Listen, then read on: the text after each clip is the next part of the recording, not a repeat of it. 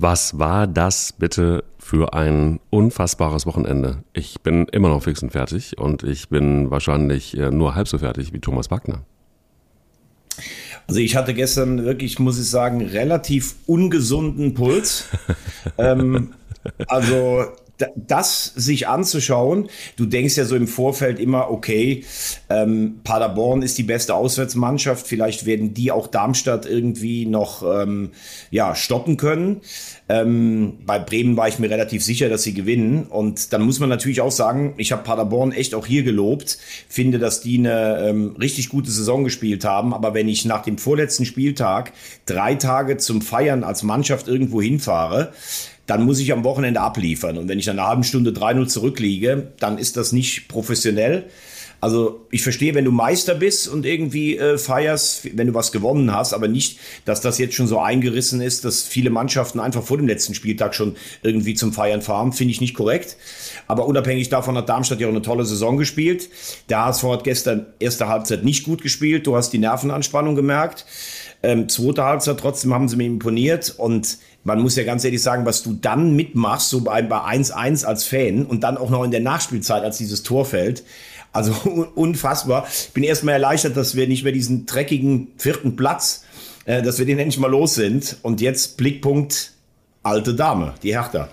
Mann, Mann, Mann. Und das, obwohl du ja schon irgendwie, äh, bevor der HSV in der Relegation war, genauso wie die Bayern, genauso wie Paderborn, da hast du ja schon, ich habe dich ja schon gesehen, ähm, im belgischen Viertel, ja, völlig, du, du, du, du warst ja, warst ja vogelwild, du hast ja schon alles gefeiert, was man feiern konnte. Und ähm, wenn man das genauso wie die Bayern und wie Paderborn tut, dann braucht man vor allen Dingen eins, nämlich Eier. Wir brauchen Eier. Der Podcast mit Mike Kleiss und Thomas Wagner. Sag mal, wo hast du mich im belgischen Viertel gesehen? Du bist A in, äh, im Norden und äh, ich bin deutlich solider geworden als früher, mein Lieber. Ist das so? Ist das ja. so?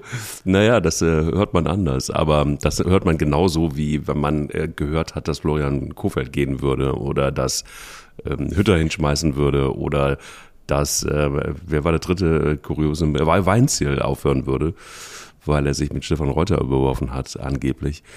Also man hört ja Dinge einfach und lass uns über, ruhig auch mal über die Dinge reden, die man so hört. Aber es gibt ja erstmal ganz klare Fälle, die nämlich zum Beispiel des HSV, der jetzt gegen die alte Dame Härte spielen würde. Und das Orakel äh, Kleis hat wieder zugeschlagen. Du erinnerst dich, es war so, dass ich gesagt habe, Hertha kommt in die Relegation, der HSV steigt äh, auf, die alte Dame dann doch noch ab. Und das hätte ja, ehrlicherweise, das hätte ja wirklich niemand mehr für möglich gehalten, oder?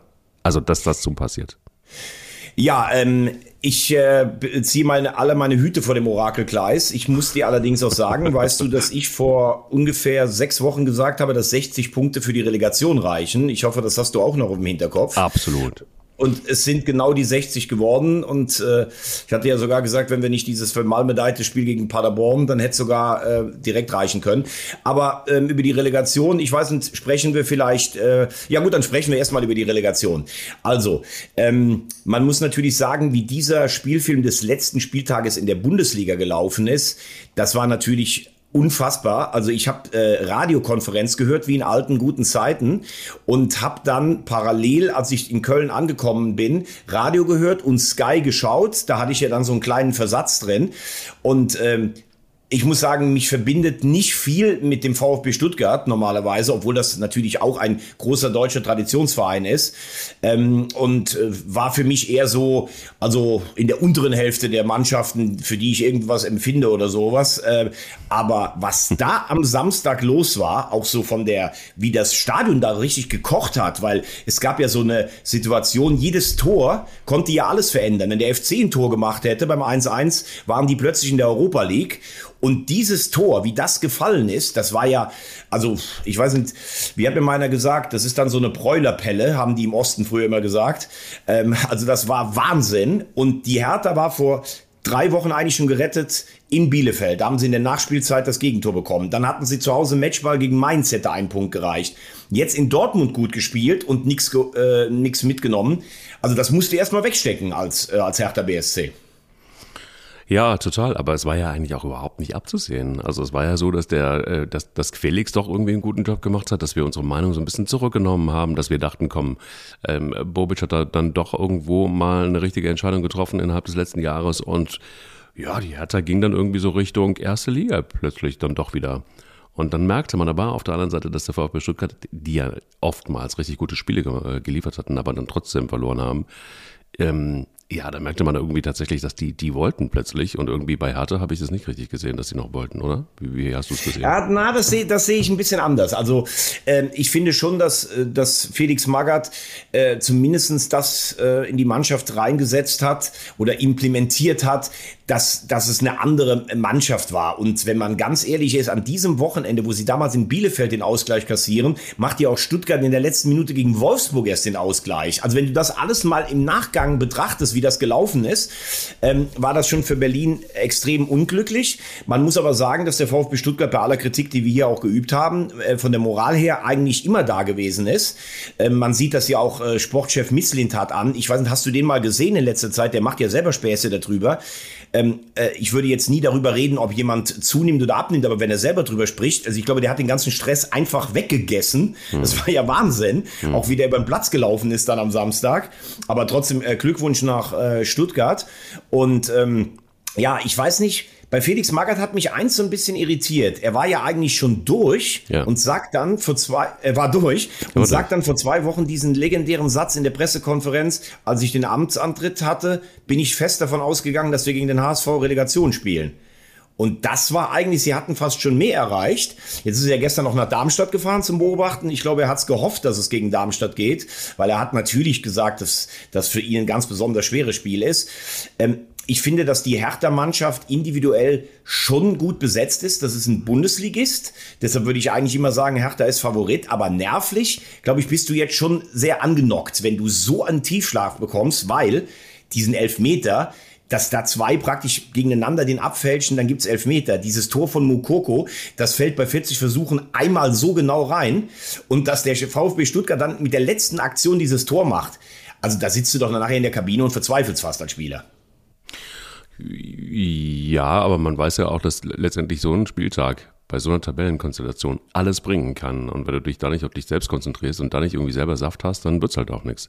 Also ich glaube, das, das weiß aber auch jeder Spieler und da haben sie sich alle drauf eingestellt. Das, aber trotzdem, ähm, Mike, ist doch die Frage äh, vielleicht mal von dir Psyche einfach reingesetzt. Wie ist denn das, wenn du eigentlich vor drei Wochen schon dachtest, okay, nach diesem Spiel in Augsburg, wir haben's und bis tief in die Nachspielzeit in Bielefeld? Ich meine, du hast natürlich immer die Chance zu sagen, wir haben noch eine Chance und noch eine. Aber das macht doch was mit dir eigentlich. Ja, das macht was mit dir, aber du, also ich meine, das ist doch, guck mal, das ist doch immer wieder das Thema, die Spannung aufrechtzuerhalten. Das ist jetzt irgendwie Phrase, ich schmeiß auch was ins Schwein gleich rein.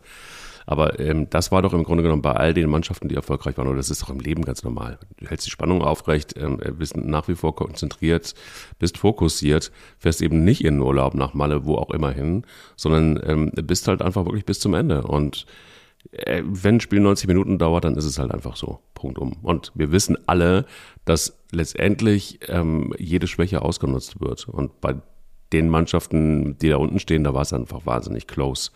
Ich glaube wirklich, wenn du die Spannung nicht aufrechterhältst, wenn du nicht total konzentriert bist bis zum Ende der Saison, dann hast du halt echt ein Problem. Vor allen Dingen gerade die Mannschaften, bei denen es noch nicht so ist, dass sie durch sind. Und bei dem Felix Magath, ehrlicherweise, dem, dem, also, ja, wie soll ich das sagen? Also, das ist für mich halt einfach so ein Taktikgedöns, dass der irgendwie den ganzen Tag auch in, irgendwie immer wieder zeigt. Auch in den Aussagen. Also, du hast es völlig richtig gesagt. Mich hat es auch gewundert Warum sagt er das in der Pressekonferenz? Und warum, also ich verstehe auch nicht, warum er sich den HSV ausguckt. Also ich verstehe auch nicht, wie man überhaupt zu so Aussagen kommt. Mach doch einfach das Ding bis zum Ende durch, der Saison, und guck dann mal. Jetzt wird es auf jeden Fall eine harte Geschichte. Du hast gesagt, es ist ein Bundesligist, der ist immer Favorit, sehe ich gar nicht so. Also so, wie es bei der Hertha die ganze Zeit ist. Und jetzt, gut, Margaret hat da jetzt irgendwann mal so einen Impact reinge, äh, reingekriegt. Aber findest du jetzt tatsächlich wirklich, dass wenn man wenn man diese beiden Mannschaften ähm, gegenüberstellt, dass, dass da mal habe ich kein gutes Gefühl bei der Hertha. Überhaupt nicht. Bei der Historie, der HSV hat gefeitet. Der HSV hat endlich mal nicht auf Platz 4 abgeschlossen. ähm, jetzt ist Relegation und das lassen sie sich nehmen, nicht nehmen. Also, ähm, ich finde schon, dass die Hertha ein paar Spieler hat, äh, die ich unter normalen Voraussetzungen echt als, als äh, richtig gehobenes Bundesliganiveau sehe. Selke ja, zum Beispiel, ne? Oh Gott, oh Gott, oh Gott, oh Gott. Na gut, ich möchte da jetzt im Vorfeld nichts zu sagen, aber jetzt mal im Ernst. Serda im Mittelfeld, Boyata in der Abwehr, äh, Plattenhardt mit Flanken, Belfodil, das sind schon gute Spieler. Das muss man jetzt mal ganz klar festhalten. Und natürlich würde ich dir in einem Punkt recht geben, als Bundesligist hast du ja eigentlich eine negative Saison gespielt, wenn du als Drittletzter bist. Und es ist ja jetzt nicht so für, für die Hertha, dass sie vielleicht mit einem Sieg am letzten Spieltag wie Köln im letzten Jahr noch in die Relegation sich rettet, also mit Rückenwind, sondern sie fallen am letzten Spieltag auf den Relegationsplatz. Während der Zweitligist eigentlich eine gute Saison gespielt hat und wie der HSV jetzt mit fünf Siegen in Folge mit einer breiten Brust kommt. Das ist da bin ich, bin ich bei dir. Auf der anderen Seite, die Bilanz hat es ja gezeigt. Ich glaube, es haben sich, äh, also in, in, den, äh, in den Duellen zwischen Erst- und Zweitligisten äh, ist es so, glaube ich, dass knapp zwei Drittel sich der Bundesligist durchsetzt. Also wenn du das statistisch das Ganze dir mal anschaust. Ähm, beim HSV kommt natürlich jetzt das eine dazu, wie du es gerade sagst, du hast endlich mal diesen vermalbedeiten vierten Platz verlassen. Du hast, glaube ich, acht Punkte in den Schluss, in der Nachspielzeit geholt. Du hast so viele Spiele gedreht, auch gestern, wo du gemerkt hast, in der ersten Hälfte, die Schuhe waren bleischwer.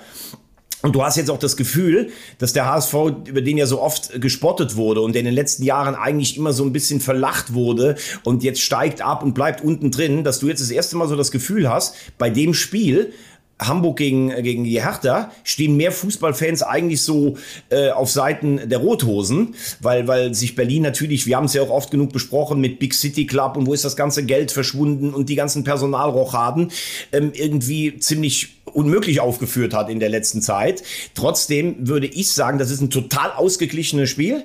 Ähm, klar ist aber auch, ich glaube, ich hätte un, also ich hätte weniger gerne gegen Stuttgart gespielt in der momentanen Verfassung, weil die einfach auch mit der Euphorie gut ja. drauf waren, ähm, als gegen die Hertha. Und äh, ja, ich, äh, ich habe gestern gesagt, erstmal durch, durchschnaufen, Puls runterholen und dann ähm, ab äh, Donnerstag, äh, ja, oder ab Mittwoch ganz klarer Fokus. Und nächsten Montag werde ich beim Podcast sicher sehr nervös sein, weil das gucke ich mir natürlich abends live vor Ort an. Da wirst du sehr nervös sein, da bin ich. Ja, ja, was soll ich sagen? Ich bin auch ein bisschen nervös, wie du merkst. Ich bin immer noch äh, sehr ergriffen von diesem Wochenende und ich bin auch noch ein bisschen fassungslos. Deshalb brauche ich ja, wir zeichnen auch sehr früh auf ähm, und ich habe wirklich so ein bisschen in der Vorbereitung irgendwie noch mal ein paar Schlagzeilen angeguckt. Ich habe mir noch mal ein paar Statements in der Presse angeguckt und ich habe mir tatsächlich auch die Frage gestellt, ähm, heute Morgen, als ich aufgewacht bin und äh, auf die grüne Wiese geguckt habe, dachte ich mir, so grün wie in Wolfsburg im Logo ähm, ist meine Wiese und ähm, ich will dann noch mal ganz kurz überlegen und in mich gehen als Rosamunde Pilcher des Fußballs, was war eigentlich in Wolfsburg los? Und äh, kleiner Bogen nach Wolfsburg. Aber erstmal ohne Quatsch, wie kann das sein? Am Samstag noch sagt Jörg Schmatke mehr oder weniger, ja, klar, Kofeld, alles gut, wir gehen in die nächste Saison und äh, alles, alles in Ordnung. Und am Sonntag ist Kofeld weg. Also irgendwie muss doch da was passiert sein in Wolfsburg. Wir können auch gleich noch gerne über Augsburg reden und äh, wir können auch noch über über Gladbach. Wir müssen Gladbach, darüber ja. über alles reden. Also sag mal, was passiert denn da am Ende? Also Gladbach 5-1, ne? Ähm, und dann geht Hütter. Und in Augsburg kriegt Weinziel irgendwie doch noch irgendwie ganz gut hin mit der Truppe. Und in Wolfsburg sagt Schmatzke am Samstag noch, alles gut, Kofeld bleibt, äh, ist gar kein Thema. Und dann trennt man sich von ihm. Also was ist passiert? Gab es einen Aufsichtsrat, der gesagt hat, nee, also tut mir leid, Schmatzke, du kommst äh, sowieso nur noch, bist eh nur noch bis 23 da. Ähm, so richtig entscheidest du gar nichts mehr. Und wir entscheiden jetzt, dass es mit Kohlfeld zu Ende ist. Kann das so gewesen sein? Hat er da schon jetzt letztendlich die, die, die also Macht ich verloren? Bin, ich, bin, äh, ich bin bei dir. Ähm, von all den Dingen am Wochenende muss ich sagen, war das jetzt äh, tatsächlich, also von dem Trainerbeben, das ähm, Überraschendste weil man kann sicherlich sich an der vielschichtigen Person Jörg Schmatke auch reiben. Man kann sicherlich vieles sagen, was sich auch manchmal wiederholt. Aber man kann Jörg Schmatke ja nicht vorwerfen, dass er normalerweise anderen Leuten nach dem Mund redet, um ihnen zu gefallen. Das ist ja etwas, was ihm völlig fremd ist. Und er hat ja eigentlich auch glaubwürdig in der kompletten Rückrunde, in der Endphase der Saison und wie du gerade richtig betonst, am Samstag noch gesagt, es wird weitergehen mit Jörg Schmatke, äh, mit, mit äh, Florian Kofeld. Und da muss ich dann sagen, war ich gestern schon sehr überrascht, dass es da so eine schnelle Wendung äh, gab. Es gibt ja eigentlich nur zwei Möglichkeiten. Entweder er hat alles versucht, um diese labile Mannschaft praktisch so dahingehend zu beeinflussen, indem er sagt, der Trainer wird nächstes Jahr übrigens noch derselbe sein, also lasst nicht Larifari alles durchlaufen. Hm.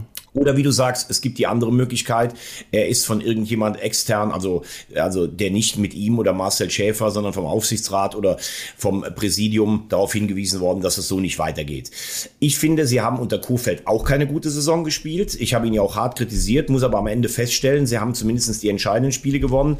Die letzten Partien waren ordentlich, auch der Auftritt gegen die Bayern. Also ich habe jetzt nicht gesehen, dass er die Mannschaft schon verloren hatte. Ich glaube, das Thema in Wolfsburg ist echt ein strukturelles.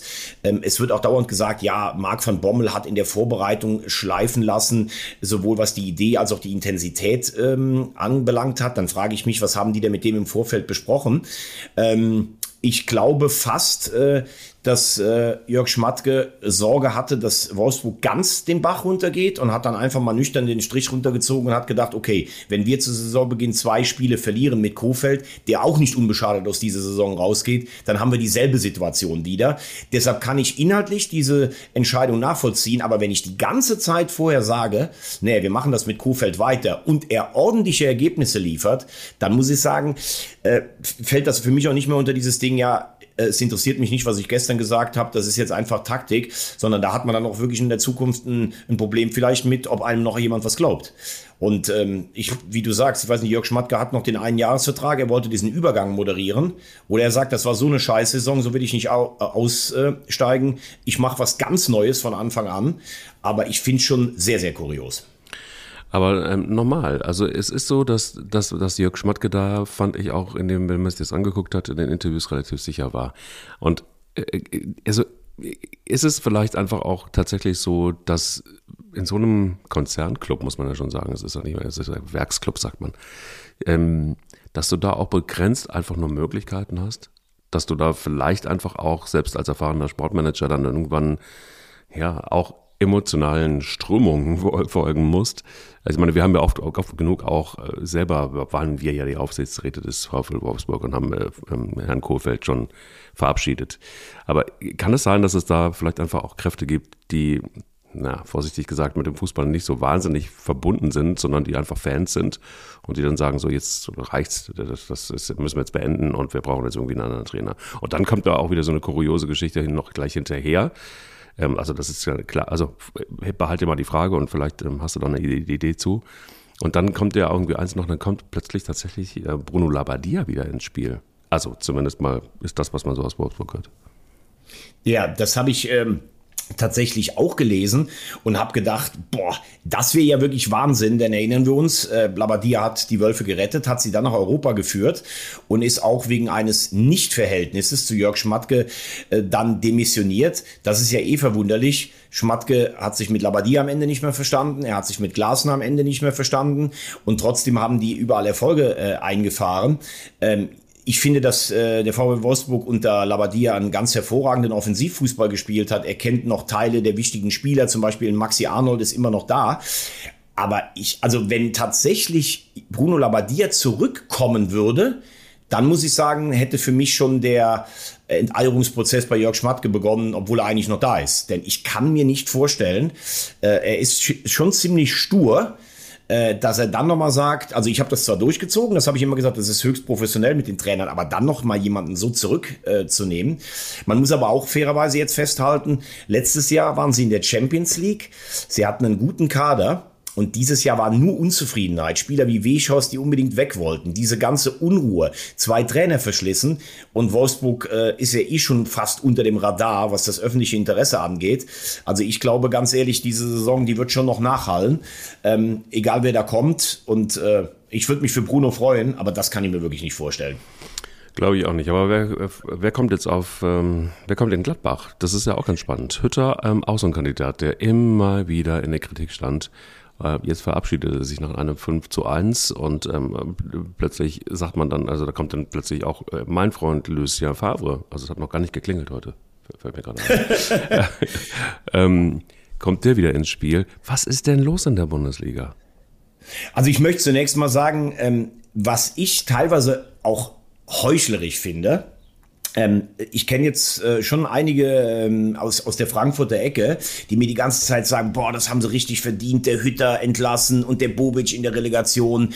Ähm, bei uns sind sie weggegangen und das war doch das Ja, allerletzte. ja, das ist da das. muss ich ganz klar sagen, Oliver Glasner ist übrigens in Wolfsburg auf dieselbe Art und Weise weggegangen und wird jetzt in Frankfurt gefeiert. Also da sollte man schon mal ein bisschen äh, aufpassen.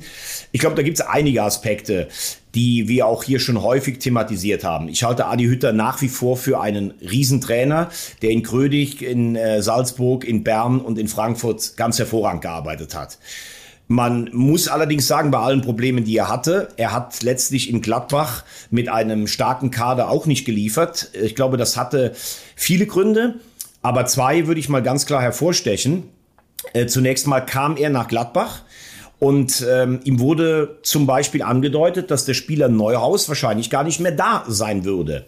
Dann baust du in der Vorbereitung nicht auf den Spieler Neuhaus, weil der sollte Geld bringen. Und Neuhaus ist natürlich nachhaltig irritiert als Nationalspieler. Warum spiele ich denn nicht? Und verbindet das mit dem neuen Trainer. Also hat Hütte schon ein Problem mit Neuhaus. Dann hast du Christoph Kramer, den wir ja zum Beispiel auch immer sehr gelobt haben, auch für seine Eloquenz im Studio, würde ich auch alles noch so unterschreiben. Tolle Karriere gespielt, aber ist oft verletzt, ist langsam mittlerweile. Und ich glaube, wenn du Christoph Kramer in der Kabine sitzen hast und er ist nicht in der Nähe der Stammelf, dann kann der genauso unangenehm werden, wie ein Thomas Müller das in Gladbach kann, zum Beispiel. So, dann hast du schon mal zwei Führungsspieler, die du verloren hast. Ähm, Dazu muss man auch sagen, muss es aber von Anfang an, das habe ich auch von Spielern gehört, die über jeden Zweifel erhaben sein, dass die Kommunikation zwischen Hütter und der Mannschaft einfach nicht so, ja, wie soll ich mal sagen, nicht so eng war. Also die Trainer zuvor haben sehr viel mit ihren Spielern geredet und Hütter kam einfach so, hat ein bisschen distanzierten Führungsstil, so hat ja jeder Trainer seinen Stil. Und so hat er dann auch einfach nicht geschafft, weitere Führungsspieler außer den Problemfällen, die ich jetzt genannt habe, auf seine Seite zu ziehen. Das muss man auch auf der negativen Seite in dieser Beziehung dann einräumen. Aber klar ist auch, der Hauptschuldige dieser Situation ist der, den ich neun Jahre lang über den grünen Klee auch hier im Podcast gelobt habe. Und das ist leider Max Eberl. Max Eberl hatte natürlich eine schwierige Ausgangsposition, weil durch Corona das Verkaufsmodell in Gladbach einfach nicht mehr so stimmt. Aber äh, man muss auch festhalten, Max Eberl hat Adi Hütter drei neue Stars versprochen für sein System, das auf Tempo und Power ausgelegt ist. Ähm, es sollte frisches Geld akquiriert werden. Das ist alles nicht passiert. Es gab keine Verkäufe, auch von den unzufriedenen Spielern wie Ginter, der am Samstag ja ausgepfiffen wurde, was ich auch ein Stück weit ähm, verstehen kann, weil ich glaube, er hat neben all seiner sportlichen Qualität auch viel Unzufriedenheit nachher in den Kader reingebracht. Mhm. So, und dann steht Adi Hütter, der vielleicht auch für eine andere Art von Fußball steht, mit einem Kader da, der dafür gar nicht ausgelegt ist. Und Max Eberl hat völlig seinen Fokus auf die Mannschaftszusammenstellung verloren. Und ähm, da, dafür haben sie es dann ganz am Ende, haben sie noch zumindest die allergrößte Gefahr abgewendet. Aber Adi Hütter hat sie auch selber gesagt, ja, ich bin unter anderen Voraussetzungen gekommen. Und das war, finde ich, eine saubere Trennung, auch von Roland Wirkus. Äh, und ich glaube schon, dass es aber letztlich auch richtig war, äh, zu sagen, wir sind gar nicht unbelastet für eine neue Saison. Dafür ist dann zu viel vorgefallen. Er durfte es auch selber verkünden. Mit dem Verein war das abgestimmt. In dem Moment, als Hütter es bei Sky verkündet hat, stand es dann auf der Homepage. Also man kann sich auch so trennen. Ja, und da wird neuer Trainer. Ähm, Lucien Favre, ich warne immer vor solchen Rückholaktionen, aber du würdest natürlich erstmal, und das ist, glaube ich, ganz wichtig, in Gladbach die Fans wieder auf deine Seite bringen, denn das ist ja im Moment fast eine Atmosphäre da. Ähm, ja, wie, wie, soll ich sagen, fast wie in, Mont äh, wie, ähm, in äh, Köln auf Melaten, so gespenstig ruhig ist es ja da eigentlich. Und du brauchst mal wieder einen positiven Input. Und ich glaube, dafür wäre Lucien Favre schon gut bin aber auch komplett bei dir. Also immer wieder so diese, diese Folklore zurückzuholen oder warum, warum hat man überhaupt ähm, das im Kopf, wenn das überhaupt stimmt. Ne? Also wir wissen ja nun wirklich nicht, ob das mit Labadia der Fall ist in Wolfsburg und ähm, ob das tatsächlich ein Thema ist mit Lucien Favre in Gladbach. Nur äh, ganz verstehe ich es äh, ehrlicherweise nicht. Auf der anderen Seite haben wir auch immer wieder festgestellt, dass die jungen Trainer sehr, sehr, sehr schnell gehypt werden und nach oben geschossen werden. Und das geht dann auch nicht immer gut. Also ich glaube, da muss man irgendwie dann tatsächlich wirklich mal vielleicht dann doch aufpassen, dass man nicht irgendwann äh, langsam aber sicher ein Trainerproblem bekommt. Ich glaube, das gab es in Augsburg schon auch, beziehungsweise nicht unbedingt ein Trainerproblem, Problem, aber es gibt ja ein Phänomen, das habe ich noch nie verstanden, dass nämlich ähm, Funktionäre im Hintergrund eigentlich, naja, sich zumindest so fühlen, dass sie die besseren Trainer sind und immer wieder und immer wieder ähm, irgendwie aber auch da rein kamellen, was der Trainer macht und äh, was auch ein Sportgeschäftsführer eventuell tut. ist das vielleicht ein Grund gewesen, äh, dass auch ein Markus Weinziel in Augsburg gesagt hat, lieber Stefan Reuter, dann setz dich doch einfach gerne selber auf diesen Stuhl, mach den Job und ich gehe vielleicht nach Gladbach. ähm, äh, weil du gerade noch Gladbach sagst, das würde ich ganz gerne noch zu Ende führen. Es soll ja auch angeblich Daniel Farke in der Verlosung sein. Der hat, äh, also kommt aus der Dortmunder Nachwuchsschule, hat äh, Norwich City zweimal in die Premier League geführt, war zuletzt in Krasnodar ähm, tätig in Russland. Äh, das ist natürlich eine schwere Bewährungsprobe, jetzt auch gerade für Roland Wirkus, den neuen Mann, der bisher eigentlich in Anführungszeichen nur Stallgeruch hat. Äh, wir haben auch über die strukturellen Probleme von Gladbach häufiger mal gesprochen. Also das muss jetzt schon passen, ne? denn du hast einen Kader total im Umbruch. Ähm, und ich bin tatsächlich gespannt, auf welche, äh, auf welche äh, Lösung man kommt. Klar ist nur, Wirkus und Favre haben sich schon beim ersten Gastspiel von Favre in Gladbach sehr gut ähm, haben sie sich sehr gut verstanden und es ist ja immer eine Frage des Netzwerkes ja. und vielleicht ist Favre dann die beste und naheliegendste Lösung. Das dazu. Ich kann mir nicht vorstellen, dass Weinziel nach äh, Gladbach kommt. Ich finde, es gibt so Trainer, ich weiß nicht, wie du das siehst, die passen in eine bestimmte Region. Und für mich ist Markus Weinziel, und das hat jetzt gar nicht unbedingt was mit seiner Dialektik zu tun, sondern das ist für mich so ein Trainer, der passt eigentlich für mich eher nur nach Süddeutschland. Also der hat in Regensburg super gearbeitet, der hat in Augsburg klasse gearbeitet. Auf Schalke war es so lala. Gut, in Stuttgart hat es nicht geklappt. Das ist, glaube ich, auch noch Süddeutschland. Aber Definitiv. Ähm, ja, ähm, er hat es ja selber betont. Ähm, die letzten sechs, sechs von zehn Jahren hat er den FC Augsburg in der Bundesliga gehalten. Ähm, interessant finde ich, dass nach seinem ersten Weggang damals von Augsburg nach Schalke das Tischtuch zwischen ihm und Stefan Reuter ja komplett zerschnitten war. Und ähm, als er dann zurückgenommen wurde in höchster, höchst, höchster, höchster Abstiegsnot, der ist ja auch noch im Trainermarkt, Absolut. Äh, in höchster Abstiegsnot im letzten Jahr, da soll ja wohl der Präsident Klaus Hoffmann die treibende Kraft gewesen sein.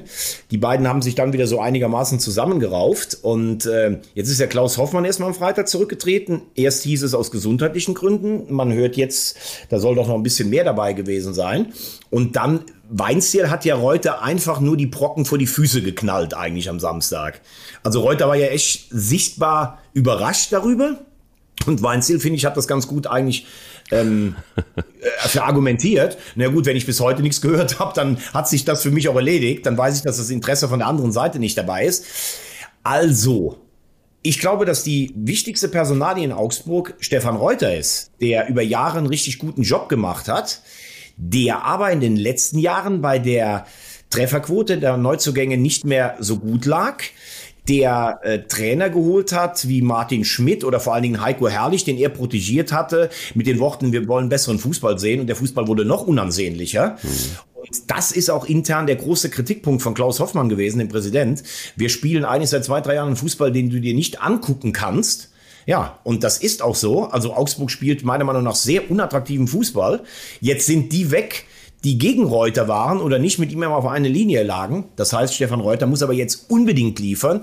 Und da müssen noch ein paar andere Ideen her, als zum Beispiel seinen Super Buddy Jens Lehmann von damals als Defensivtrainer zu verpflichten, wie das im vorletzten Jahr der Fall war. Mhm. Also Augsburg steht vor einer schweren Zukunft und äh, glaube, dass Reuter sich noch mal ein Stück weit neu erfinden muss ich glaube, dass zu lange, zu erfolgreich dich dann irgendwann auch irgendwann satt im eigenen Verein macht. Okay, also das heißt, die, die Antwort ist relativ klar. Du glaubst nicht, dass es sich da eingemischt hat oder zu sehr eingemischt hat in das, was der Trainer da macht. Und das ist vielleicht auch auf, ähm, in, auf den anderen, äh, in den anderen Vereinen nicht gewesen. Das wäre schön. Dann könnten wir im Grunde genommen sagen, Strich drunter. Dann müssen die sich jetzt einfach einen neuen Trainer suchen. Und äh, ich würde es übrigens hart feiern, wenn, wenn Lösja wieder in Gladbach aktiv werden würde dann hätten wir doch. Aber wie, wie, kommt denn, äh, wie kommt denn bei dir, ähm, du, du bist ja jemand, der achtet immer auf die kleinen Basics, auf Körpersprache. Wie kommt denn Stefan Reuter bei dir so an? Der war ja als Spieler unfassbar erfolgreich. Ähm, ich äh, kenne Spieler aus seiner Dortmunder Zeit, die gesagt haben, auch einer, der am Verhandlungstisch mit dem Präsidenten echt immer viel für uns rausgeholt hat, ein ganz cleverer, smarter Junge. Ähm, ich, ich habe so das Gefühl, er war so ein richtig hungriger Manager zu seiner Be Anbeginnzeit in Augsburg und es hat so eine gewisse Präsigkeit im Alltag Einzug genommen. Also wenn du, mach doch mal den Direktvergleich zwischen Rudi Völler und Stefan Reuter. Einfach so, wenn du jetzt einfach mal. Eine Generation, guter Vergleich, ja. Ne? Generation, Fitness, ähm, Ausstrahlung, ähm, Aufschlag, keine Ahnung. wenn du dann siehst, wie Rudi Völler am Wochenende ähm, überhaupt insgesamt agiert hat und wie der dann in der Nordkurve da hochklettert, dieses Gerüst hochklettert und sich verabschiedet mit einer Kraft immer noch, mit einer, mit einem Willen. Da gibt's halt einfach nur einen Rudi Völler. So.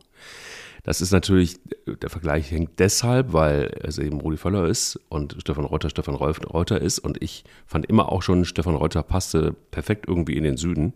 Also das war auch wirklich so jemand, der auch äh, von seiner ganzen Art und Weise da gut hinpasste. Du hast es ja gerade eben auch angesprochen. Ähm, auch ein Markus Weinzel passt da gut hin in den Süden. Ich fand jetzt in den letzten zwei, drei Jahren hat Stefan Reuter, war das nicht mehr so der Stefan Reuter, den ich so kannte. Das ist schon so jemand, der auch dann, ja, er wurde plötzlich, um das auf den Punkt zu bringen, er wurde sehr schnell alt. Und ähm, das hat man irgendwie einfach auch gesehen. Und ich glaube auch, es hat alles seine Zeit. Und ich finde, beim Stefan Reuter ist es schon lange eigentlich so, nicht erst seit gestern, seit äh, er Markus Weinzel verloren hat und selbst da stand wie das Bambi im Scheinwerferlicht. Ähm, das ist schon eine Zeit lang her, dass er diese Spannung verloren hat. Und vielleicht ist es dann aber auch ganz gut, dann von sich selber aus zu sagen, uh, dann ähm, sollte ich vielleicht an der Stelle auch mal vielleicht was anderes machen, Rosen züchten oder mit dem Hund gehen. Keine Ahnung. Es gibt ja tolle und spannende Aufgaben, die man auch noch joblich machen kann in der Rente. Das geht alles. Aber ich glaube, du, das ist so ein Umbruch bei einem Fußballverein. Das ist einfach auch wahnsinnig schwer. Guck dir jetzt Gladbach an. Du hast es gerade eben angesprochen. Ähm, da ist zehn Jahre äh, Max Eberl gefeiert worden und äh, der hat da seine Spuren hinterlassen. Da haben wir einen Präsidenten, der auch schon ewig lange dabei ist. Da könntest du auch überlegen, vielleicht ist da auch mal Zeit, was Neues zu tun oder jemanden Neues zu finden. Aber so ein Umbruch ist einfach wahnsinnig schwer und da gibt es einige Vereine, die stehen da und das finde ich eigentlich ganz spannend. Hertha BSC gehört ja auch mit dazu. Also es gibt ein paar Vereine in der Bundesliga, die müssen jetzt wirklich gucken, dass sie Boden gewinnen, weil sonst sind sie eventuell in der nächsten Spielzeit nicht mehr in der Bundesliga. Aber ich ähm, muss ja sagen, äh, es gibt ja auch viele Fußballfans, die ihn früher bedingungslos geliebt haben. Dann haben sich viele auch an ihm gerieben, weil er natürlich auch oft sehr undiplomatisch war, aber weil du gerade Rudi Völler auch ansprichst. Also ich muss sagen, ich bin auch nach all dieser Zeit immer noch Rudi Völler-Fan. Ähm, als Spieler fand ich ihn geil, obwohl er damals äh, auch beim Erzrivalen gespielt hat. Äh, er hat immer gesagt, ich habe nicht viele, aber die großen Titel gewonnen, Weltmeister und Champions League-Sieger mit ähm, Olympique Marseille. Ähm, wenn du, äh, wenn du dich an manche Sprüche von ihm erinnerst. Ich weiß, einer der ersten war 88 bei der EM. Äh, da hat er einfach gesagt, jeder in der Mannschaft weiß, dass Paul Breitner ein Arschloch ist. Nur sagt es keiner offiziell. Ich meine, das sind ja auch mal Sprüche wie Donnerhall einfach so. Und mhm. äh, ja, er hat in, der, in seinen Jahren in Leverkusen hat er letztlich keinen Titel gewonnen. Das kann man schon auch auf der Minusseite verbuchen, denn Leverkusen hatte schon oft sehr talentierte Mannschaften. Ähm, gut, Meister kannst du nicht mehr werden, aber vielleicht in einem Pokalwettbewerb jetzt jetzt. Und sie hatten natürlich auch zum Beispiel unter Topmöller, wo sie den besten Fußball gespielt haben in Europa, echt auch Pech.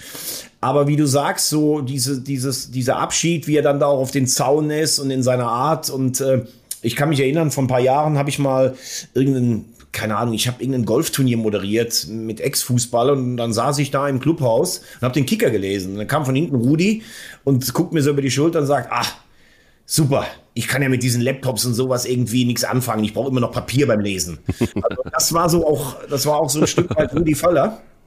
Und er wird natürlich im Gesellschafterausschuss weiter noch dabei sein. Wie gesagt, er hatte natürlich oft auch eine echt kurze Zündschnur. Äh, legendär auch sein Interview mit, mit Waldi Hartmann, den er da noch mit, mit äh, Sponsorengeldern und Sponsorenbieren beschert hat. Aber ich muss schon sagen, jemand wie Rudi Völler, der wird dem Fußball schon fehlen. Also ich mag ihn sehr, vor allen Dingen, weil er auch immer ein ganz höflicher, freundlicher Mensch war, der sich eigentlich für alle Zeit genommen hat. Absolut. Ähm, also lass mal so sagen, es gibt einige Vereine, die, die was tun müssen und äh, erstaunlicherweise gehört da der FC Bayern auch mit dazu. Und da gibt es eine Äußerung von ähm, Uli Hoeneß in Sachen Lewandowski, es geht nur um Kohle, um sonst gar nichts. Das ist ja was ganz Neues. Das ist aber nicht nur bei Lewandowski so, lieber Uli Hoeneß, das ist auch äh, beim FC Bayern eigentlich so ein bisschen. Ja, vor allem wollte ich gerade sagen, sie kaufen neue Spieler, haben sie früher der Bundes, die Bundesliga immer leer gekauft oder jetzt noch und scheißen die auch mit Geld zu und dann tut aber jetzt so, als wenn das bei Lewandowski was, äh, was Verwerfliches wäre. Das ist ein bisschen, ja, bigott, muss man sagen. Absolut. Jetzt haben wir aber auch, ähm, auch ihn immer wieder angegriffen. Ähm, also nicht Uli Hoeneß, sondern Brazzo Und äh, da kommt es auch so ein bisschen drauf an, oder? Also ich meine, es ist relativ klar, dass Lewandowski, glaube ich, wohl nicht bleiben wird über seinen Vertrag hinaus. Und es ist ähm, wahrscheinlich aber auch relativ klar, dass er wahrscheinlich in der nächsten Saison vielleicht gar nicht für Bayern München spielt, oder? Jetzt hat Olli Kahn, äh, der, der, na, wie soll ich sagen, der Erfinder unseres Podcasts kann man nicht sagen, aber zumindest der, der Namensgeber, ähm, hat da ja nun ein ganz klares Basta-Wort gesprochen. Ähm, also stellt sich da so fast auf eine Stufe mit, mit, mit Gerhard Schröder, zumindest was die, was die Tonalität angeht. Ähm, was ist da los? Und, und wie ordnest du es ein? Hat Brazzo da noch eine Chance in der nächsten Spielzeit? Und wird es so sein, dass Lewandowski, dass wir den noch sehen? Bei Bayern? Ja. Äh, es ist, glaube ich, bei den Bayern schon so eine Umbruchphase. Also erstens mal äh, ganz konkret zu Brazzo. Ähm, ich habe mich damals sehr gewundert, als er diesen Posten bekommen hat. Ich finde auch, dass er teilweise unglücklich aufgetreten ist in der Öffentlichkeit. Ich finde aber, dass alles, was negativ bei den Bayern ist, an ihm abgeladen wird. Und das finde ich nicht richtig, weil er hat halt auch ein paar Personalentscheidungen, siehe Davis, getroffen, die gut waren. Und mit ihm ist man übrigens auch Champions League-Sieger und Trippelsieger geworden. Das muss man auch mal festhalten. Ähm, es liegt, glaube ich, daran, dass Oliver Kahn kaum präsent ist. Also früher hättest du dich niemals an einem aufarbeiten können, weil dann hätten Hönes und äh, Rummenige immer von beiden äh, Seiten aus äh, verbal gefeuert. Ähm, sondern Brazzo steht so ein bisschen alleine da, wie auch der Trainer irgendwie so ein bisschen alleine dasteht. Und man tut jetzt eigentlich so, als wenn die Tatsache, dass Lewandowski gehen will, als wenn das die Schuld von Hassan Salihamidzic wäre. Und ich finde es, wenn du, wenn du hörst, wie Kahn darüber redet, klingt das auch alles relativ emotionslos. Also hören wir mal auch mal mit ein paar Märchen auf. Also Robert Lewandowski ist natürlich ein überragender Spieler und ein Top-Profi, aber auch der will einfach als Mitreißiger in der Corona-Krise mehr Kohle. Also so viel dazu, ich fühle mich wohl und so. Kannst du alles vergessen. Dass Uli Hoeneß jetzt mit den alten, ähm, mit den alten Spielchen wieder anfängt, jetzt rede ich mal Klartext. Ich glaube, auch so kannst du heute keinen Verein mehr, mehr führen. Also Uli Hoeneß hat früher ähm, super Kohle verdient für die Bayern, hat die Konkurrenz geschwächt und wenn es eng wurde, hat er einfach verbal um sich äh, äh, gefeuert. So, dann ähm, hast du äh, jetzt diese alten Rezepte, ich weiß nicht, ob die noch funktionieren, aber so emotionslos und unempathisch wie Oliver Kahn den Verein führt, kannst du es meiner Meinung nach auch nicht machen. Fakt ist, Lewandowski möchte weg. Das ist auch völlig okay, dass du in einer anderen Liga spielen möchtest. Er wird auch in Barcelona richtig gutes Geld verdienen und ich kann ihn sogar verstehen. Ähm, nur auch teilweise dieses kryptische, verklausulierte, weiß ich nicht. Dann soll er einfach sagen, ich habe jetzt zehn Jahre bei den Bayern alles gewonnen, ich möchte nach Spanien und verdiene da auch gutes Geld. Fakt ist aber auch, er hat das in Dortmund auch schon mal gehabt, die Situation. Er hat dieses Jahr trotzdem damals geliefert und die Bayern müssen sich einfach überlegen. Lewandowski ist in allen Wettbewerben für 35 bis 40 Tore gut. Er ist aber auch Mitte 30 ähm, wenn, wenn du für ihn noch 35 bis 40 Millionen bekommst, musst du ihn eigentlich aus wirtschaftlichen Gründen abgeben. Aber die Bayern scheinen mir nicht darauf vorbereitet zu sein, einen Nachfolger zu suchen und wollen sich, glaube ich, damit ein Jahr noch Zeit ja, erkaufen, wenn sie ihn jetzt in ihrem Kader lassen. Äh, rein tendenziell würde ich sagen, ich glaube, er geht. Okay. Und wer könnte dann der Nachfolger sein? Sehr gute Frage. Ja, da haben sie ja äh, Kalajdzic wird angeblich gehandelt in Stuttgart. Äh, Haller wird angeblich gehandelt. Ähm, ja, das ist natürlich die Frage. Kalajdzic halte ich zum Beispiel für einen sehr guten Stürmer, aber in die Fußstapfen von Lewandowski, einen der drei besten Stürmer der Welt zu treten, das ist natürlich schon schwierig und so, so ich habe so das Gefühl, dass dieses Ding, also du würdest jetzt Lewandowski verlieren und würdest in dieser selben Kategorie suchen. Also klar, Benzema ist bei Real, der geht nicht weg und der ist auch zu alt. Aber wo sind diese Stürmer und haben die Bayern für diese Vereine die Strahlkraft oder müssen sie selber einen Mittelstürmer, der aus der Bundesliga kommt, ähm, einkaufen oder selber entwickeln? Selber entwickeln ist bei Bayern immer so ein, äh, ist immer so ein Thema. Schwierig. Also äh, das ist eine Situation, um die ich äh, Julia Nagelsmann nicht beneide. Wobei der macht sich äh, auch selber ein bisschen angreifbar. Also die Causa Sühle ist ähm, für mich muss ich sagen, komplett irritierend. Also Nagelsmann erzählt freimütig, dass er praktisch Sühle freigestellt hat, aber mit nach Wolfsburg fahren darf oder nicht. Und äh, nachdem dann Sabitzer doch ausfällt, sagt Sühle auch, nee, eigentlich eher nicht. Und von hinten knallt jetzt Uli Hoeneß wieder. Ja, da soll mir doch keiner erzählen, der verdient weniger Geld in Dortmund. Was hat mit dem Fall überhaupt nichts zu tun. Aber Nagelsmann muss schon auch ein bisschen aufpassen, immer der Spielerversteher zu sein. Also das geht nicht. Äh, du kannst ja sagen, pass auf, Niklas, du spielst nicht, weil ich will mit den Leuten spielen, die nächstes Jahr noch hier sind. Aber wenn, wenn äh, der äh, sich jemand verletzt, dass der da nicht mitfährt. Also ich finde, da hat ihm der Trainer eine, zu, eine Vorlage gegeben, das ist Wahnsinn. Finde ich auch Wahnsinn. Ich finde aber auch insgesamt Wahnsinn, dass ähm, man beim FC Bayern jetzt so eine Situation vorfindet, also beziehungsweise Julian Nagelsmann. Ich glaube, damit hat er nicht so richtig gerechnet. Du hast es gerade so ein bisschen angesprochen. Ähm, ich glaube, da wird es sehr darauf ankommen, wie, wie, wie sie sich jetzt aufstellen, bevor die nächste Saison beginnt. Und ähm, äh, ich glaube, da hängt auch so ein bisschen davon ab, wie, wie lange Julian Nagelsmann ähm, dort in Bayern Trainer sein wird. Ich glaube, das ist keine, keine einfache Situation. Vor allen Dingen, ähm, ich meine, er hat ja zu den ein oder anderen Lieblingsspieler ähm, gehabt, Wunschspieler gehabt, ähm, Stichwort Sabitzer, der nicht so richtig funktioniert hat. Ähm, und ja, da muss man vielleicht einfach auch sagen, dann braucht man vor allen Dingen auch einen starken Brazzo, um eine starke Mannschaft wieder aufzustellen. Jetzt hat man aber nicht unbedingt einen starken Brazzo und die Frage ist, wie soll das funktionieren? Aber das wird eine spannende sein, die uns dann wahrscheinlich nächste Saison erst beschäftigt. Ja, man hat, äh, ich bin vollkommen bei dir, man hat so ein bisschen das Gefühl, Kahn hat seine Rolle nicht gefunden, Pratzo steht äh, permanent in der Kritik. Nagelsmann am Anfang als Pressesprecher gelobt, jetzt vielleicht auch ein bisschen zu sehr spielernah, vielleicht auch ein bisschen zu sehr Plaudertasche. Lewandowski will weg. Äh, die neuen Leute wie Upamecano haben sich nicht entwickelt. Ist eine, ist eine tricky Situation für die Bayern. Wobei, wenn man die Bayern kennt, sind ja das oft die Situationen, aus denen sie am besten zurückkommen. Aber ich glaube, sie müssen die Philosophie umstellen.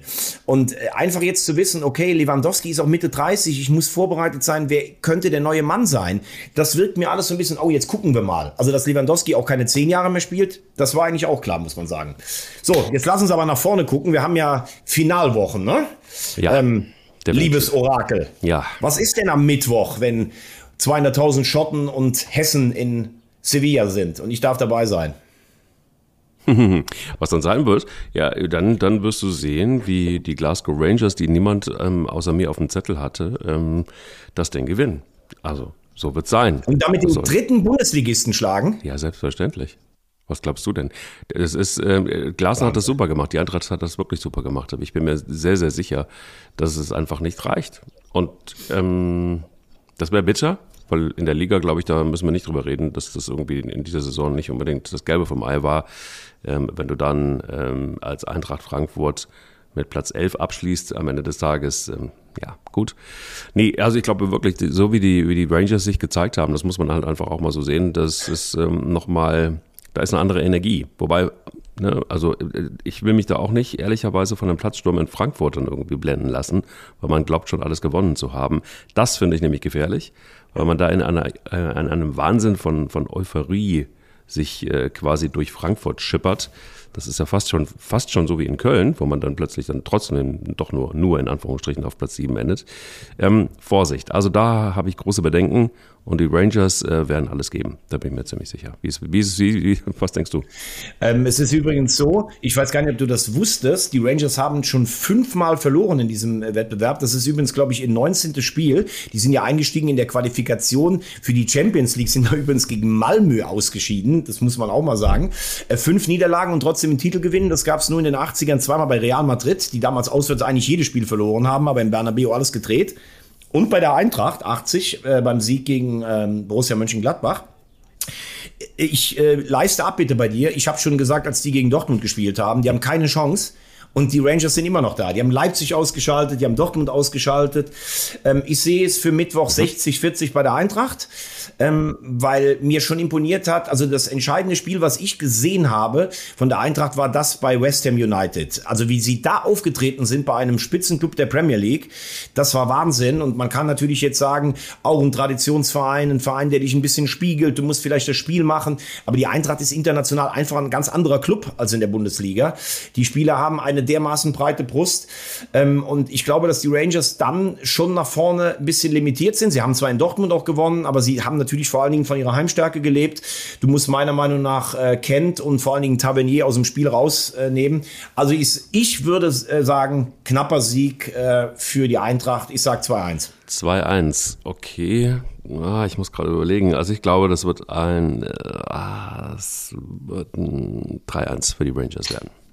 Klarer als wir denken. Klarer als wir denken. Mal, puh. Mhm. Ähm, dann sollten wir gucken, tatsächlich, äh, wir haben jetzt äh, zu Beginn ähm, unserer Sendung äh, über die Relegation gesprochen, aber wir, wir, haben jetzt noch nicht gesagt, wie geht's denn aus? Also wir sind heute in einer Woche, werden wir vorm Rückspiel sein. Möchtest du einen Tipp fürs Hinspiel ähm, abgeben in Berlin? ja, das kann ich gerne machen. Also, das Hinspiel, das wird die Hertha mit 1 zu 0 gewinnen.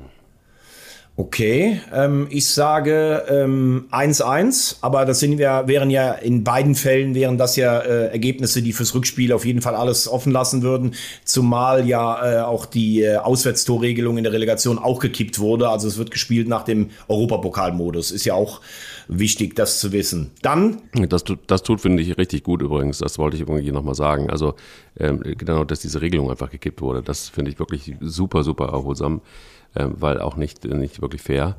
Also da bin ich sehr gespannt, wie das ähm, unter diesen Bedingungen aussehen wird. Und ich, ich, ich bin ähm, einfach auch tatsächlich wirklich, ich glaube einfach, dass im ersten Schwung wird der Bundesligist äh, nochmal ein Zeichen setzen wollen. Und dann kommt der HSV wieder von hinten, so wie es einfach in dieser Saison auch war.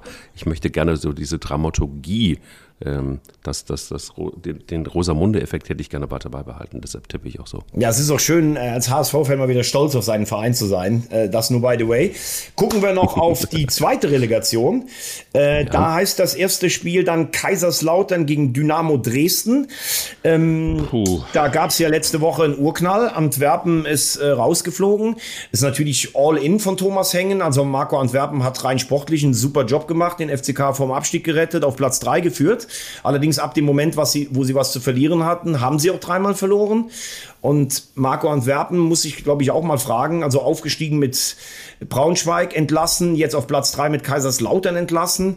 Er hat schon eine sehr selbstbewusste, äh, teilweise auch arrogant wirkende Art. Er legt sich mit vielen an. Also wenn du immer sportlichen Erfolg hast und immer rausfliegst, dann musst du wahrscheinlich auch bei dir selber mal mit anfangen.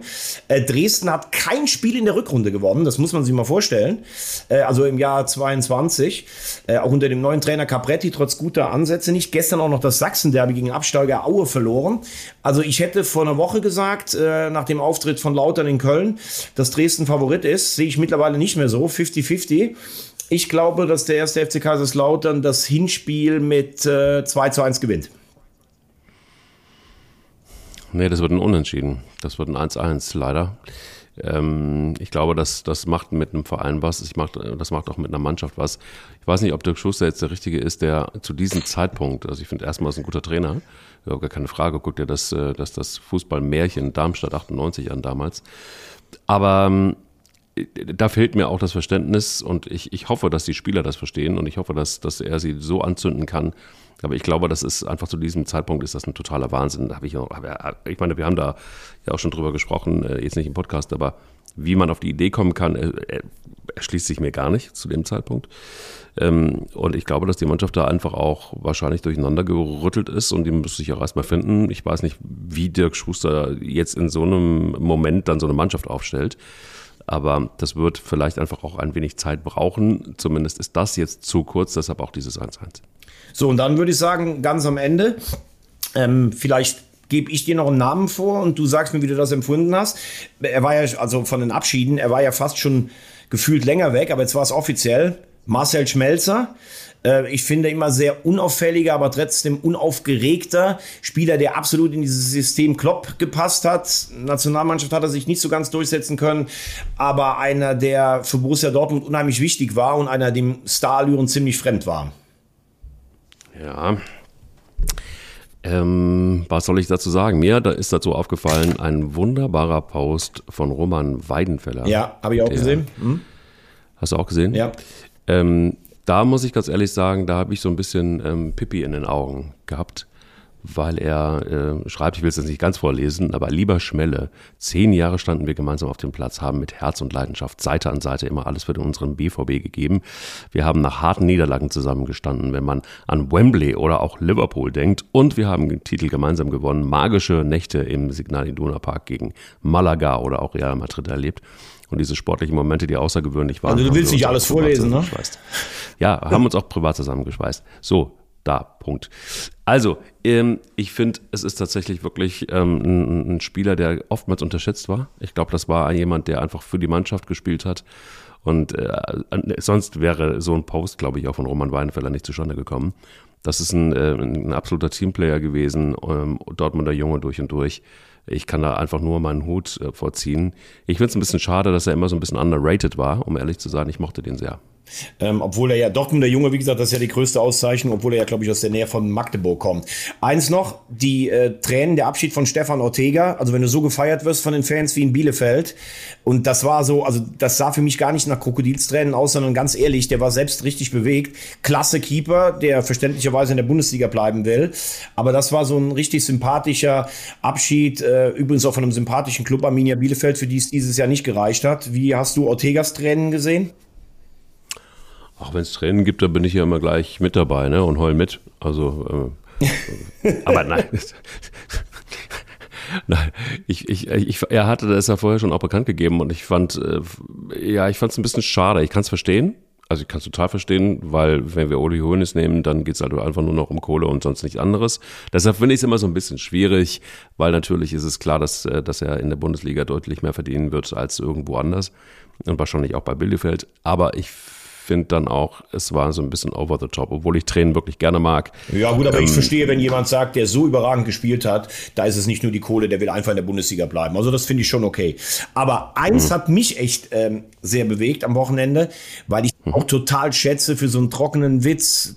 Konntest dich mit ihm reiben und trotzdem war er am nächsten Tag, hat er wieder Rede und Antwort gestanden. Als Spieler unfassbar, was der als Mittelfeldspieler, äh, ich glaube, eine Quote von 0,33 als, als Torschützen, sensationelle Elfmeter Schütze, 44 Jahre für einen Verein, die Spürnase, als Spieler Weltpokalsieger, da ein Tor erzielt, Champions League-Sieger, Meister, Susi Zorg, also ganz ehrlich, so viele Hüte kann ich gar nicht ziehen, äh, wie, wie ich den, also ich finde ihn einfach ein, ein Granatentyp. Ja, was hat, was hat ähm, der für dich so ausgemacht? Ja, weil er einfach, also erstens mal ist er ein Dortmunder Junge. Er ist damals von Eintracht äh, Dortmund, er kommt aus dem, aus dem Stadtteil Ewing ähm, zu Borussia Dortmund gegangen. Er war einer mit einem Torinstinkt, war nicht der Allerschnellste, war immer von hinten reingeschlichen. Er war in den Meistersaisons jeweils der beste Torschütze als defensiver Mittelfeldspieler. Das muss man sich mal vorstellen. War Kapitän, hat jetzt, äh, hat auch mit, ähm, mit Ottmar Hitzfeld sich ab und zu äh, gerieben, war Nationalspieler im Spätherbst seiner Kabine, ist dann, äh, Karriere, ist dann direkt auf den Managerposten gewechselt, was der für Spieler für Dortmund entdeckt hat. Und ich meine, diese Choreo, die, wenn du die erinnerst, mit dem Riesennamen Zorg, York dann ein Bild bei seinem ersten Spiel und wie er jetzt aussieht, in ihrer, in ihrer bombastischen Schlichtheit, einfach total ergreifend. Also das ist für mich ein ganz, also das ist für mich, wie hat Aki Watzke gesagt, der wichtigste Spieler, den Dortmund je hatte oder der wichtigste Akteur. Und, äh, und so ein bescheidener Typ, geil, einfach, nur geil. Ich muss dir eins sagen, ich bin seit dem Wochenende ähm, oder ein bisschen vorher auch schon noch mehr Team Jürgen Klopp. Du warum? Ja, weil er, weil er A wahrscheinlich das Finale gewonnen hat. Ja, das ist eins. Aber er hat einen halben Satz, in einem Halbsatz gesagt, dass er schon ach, zehnmal bei Bayern hätte Trainer werden können, aber er ist es eben nicht geworden oder hat sich anders entschieden. Ähm, einfach so weggewischt, weißt du, so einfach so mit so einem kleinen Halbsatz, das, was wir alle vermutet haben, dass die Bayern wahrscheinlich schon mindestens zehnmal nachgefragt haben und er hat jedes Mal gesagt, nee Leute, tut mir echt furchtbar leid, aber das, äh, das wird nichts werden, ich bleib hier wo ich gerade bin, wo auch immer das war, ob Dortmund, ob Liverpool. Ähm, Hauptsache Italien. Also, ja, ich, sicherlich haben die Bayern schon mal versucht, ihn zu, äh, zu holen und ähm, sicher hat Klopp auch mal darüber nachgedacht, aber ich finde es einfach irgendwie, ich finde, da mögen jetzt auch die Bayern-Fans wieder sagen, ja, das äh, ist ja klar, dass du das sagst. Ich finde, er passt auch nicht zu den Bayern. Er passt zu, zu einem Verein wie Liverpool, er passt zu einem Verein wie, wie Dortmund von seiner Art und Weise. Ich weiß auch nicht, ob er da so glücklich äh, würde in dieser ja, wo, wo viele mitreden. Säbener Straße ist dann schon noch so eine Titelfabrik und sowas. Klar, der ist auch erfolgsbesessen und der hat auch seine zwei Seiten, aber ich finde es einfach, ja, ich finde es einfach cool, dass er nicht zu den Bayern geht. Und da fällt mir ein sehr schönes ähm, Stichwort ein zum Schluss unseres Podcasts. Ich weiß, du kommst jetzt nochmal auf Rudi, ne? Nee, ich komme nicht auf Rudi. Äh, den haben wir ja schon gefeiert. Aber ich feiere jetzt tatsächlich nochmal Jürgen Klopp. Ähm, und zwar deshalb, weil Bayern München, ne, ich mache da nochmal den kleinen Link, ähm, er hat folgenden Satz gesagt, Jürgen Klopp. Nach dem Spiel habe ich zu gesagt, wenn ich gewusst hätte, was für ein Spieler du bist, hätte ich dich vier Jahre früher verpflichtet. Aha, und wer war das? Thiago. Ah, echt? Okay, geil. Ja. Sehr, sehr geil. Thiago. Sehr, sehr geil, ja. Also Thiago macht das richtig gut. Ähm, ich würde aber heute, muss ich ehrlich sagen, würde ich ganz gerne, äh, weil ich ab und zu auch mal lese und ich bin immer beeindruckt von deiner Zitatsammlung Jetzt haben wir ja, jetzt haben wir äh, Klopp gelobt, der ja sogar noch die Chance hat, Meister zu werden und der die Champions League gewinnen kann. Jetzt haben wir Klopp gelobt. Wir haben uns von großen Akteuren der Bundesliga verabschiedet, aber einen Satz finde ich wirklich richtig stark. Da hat Rudi Völler damals irgendwie über Oliver Bierhoff gesagt, der ihn ja äh, bei der Nationalmannschaft haben die am Anfang also zusammengearbeitet als Spieler. Dann hat ja Oliver Bierhoff irgendwann auch mit Jürgen Klinsmann übernommen. Und da hat Rudi Völler irgendwann mal gesagt, ja, es ist halt nicht ganz so einfach, wenn man ähm, eine Fußballphilosophie ähm, implementieren möchte, die an Brasilianer erinnert, aber selber Füße wie ein Malteser hat. Und wenn man sowas, würde ich sagen, ne, über, über, über den damaligen äh, Everybody Starting sagt und wenn man immer seine Meinung ja. gesagt hat, wie Rudi Völler, dann Mr. Golden Goal, ja. Dann braucht man vor allem ganz dicke Eier. Eier. Wir, Wir brauchen, brauchen ähn Eier. Ähnlich wie in der Relegation braucht man ja, Eier. Eier.